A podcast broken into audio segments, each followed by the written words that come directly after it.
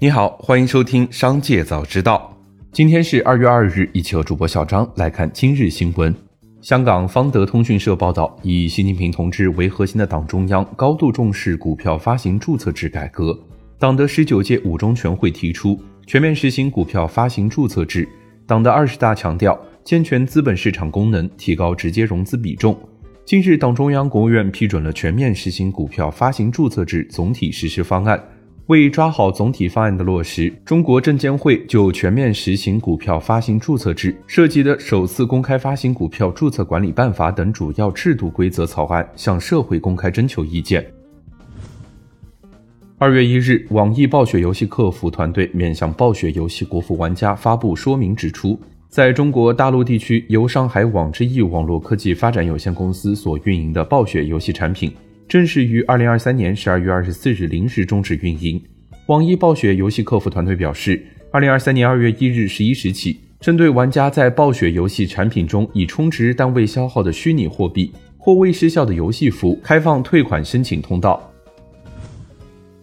紧接着，再让我们一起来关注企业动态。一月三十一日，以岭药业发布二零二二年全年业绩预告，显示预计二零二二年归母净利二十一点五亿元至二十四点一九亿元，同比增长百分之六十至百分之八十。一零药业表示，业绩变动的原因主要是报告期内公司主导产品销售收入较去年同期实现一定幅度的增长。据界面新闻推算，一零药业四季度单季实现净利润达七点三六亿元至十点零五亿元。较二零二一年四季度同比增长百分之五百一十二至百分之七百三十六。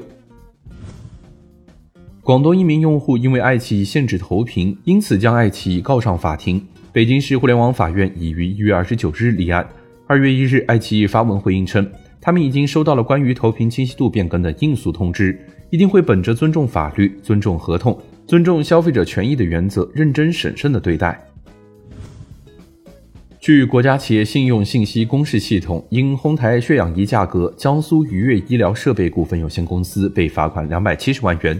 愉悦医疗证券部人士向媒体回应称，目前公司经营生产一切正常，如有相关的事项，可以关注公司公告或者市场监管局官网披露的信息。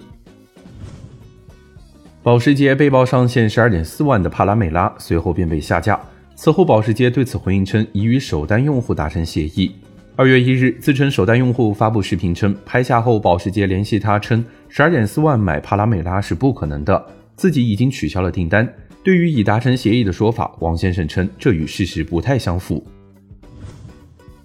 二月一日消息，英特尔公司周三证实，已经实施了广泛的员工减薪措施，包括管理人员及 CEO 在内的高管薪酬。其中，英特尔首席执行官 Jill Singer 的基本薪酬将调降百分之二十五。英特尔领导团队的基本薪酬将调降百分之十五。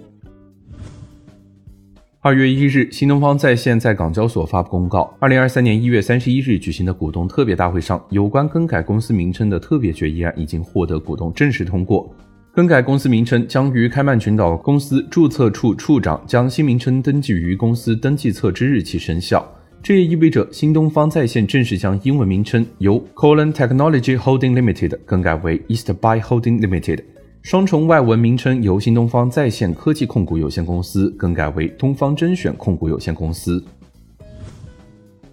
二月一日消息，由泰国首富谢国明长子谢吉仁任董事长的正大企业，国际盘中继续涨近百分之五十。截至二月一日，该股连续三日暴涨，一度累涨百分之七百八十三。港媒称，马云近日在与泰国首富正大集团资深董事长谢国明会面。马云上月曾到访泰国曼谷考察正大集团，并获谢国明亲自接待。此次是二人在不足一个月间的第二度会面，引发外界对于二人投资合作的猜测。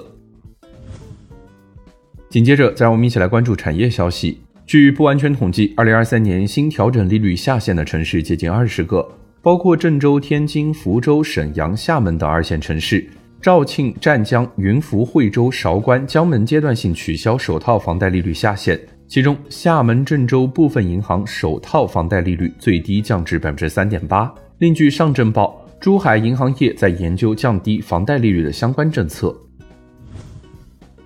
近日，北京市第二中级人民法院披露了一起劳动纠纷案，案件中用人单位以员工考核结果为代改进，与员工解除了劳动合同。法院经审理认为，甲公司制定了绩效管理办法，虽然规定员工连续两个季度或者年度考核结果为待改进时即可解除劳动合同，但该情形不属于劳动者严重违反用人单位规章制度的行为，不符合《中华人民共和国劳动合同法》第三十九条的规定。甲公司以此为据作出解除行为，属于违法解除。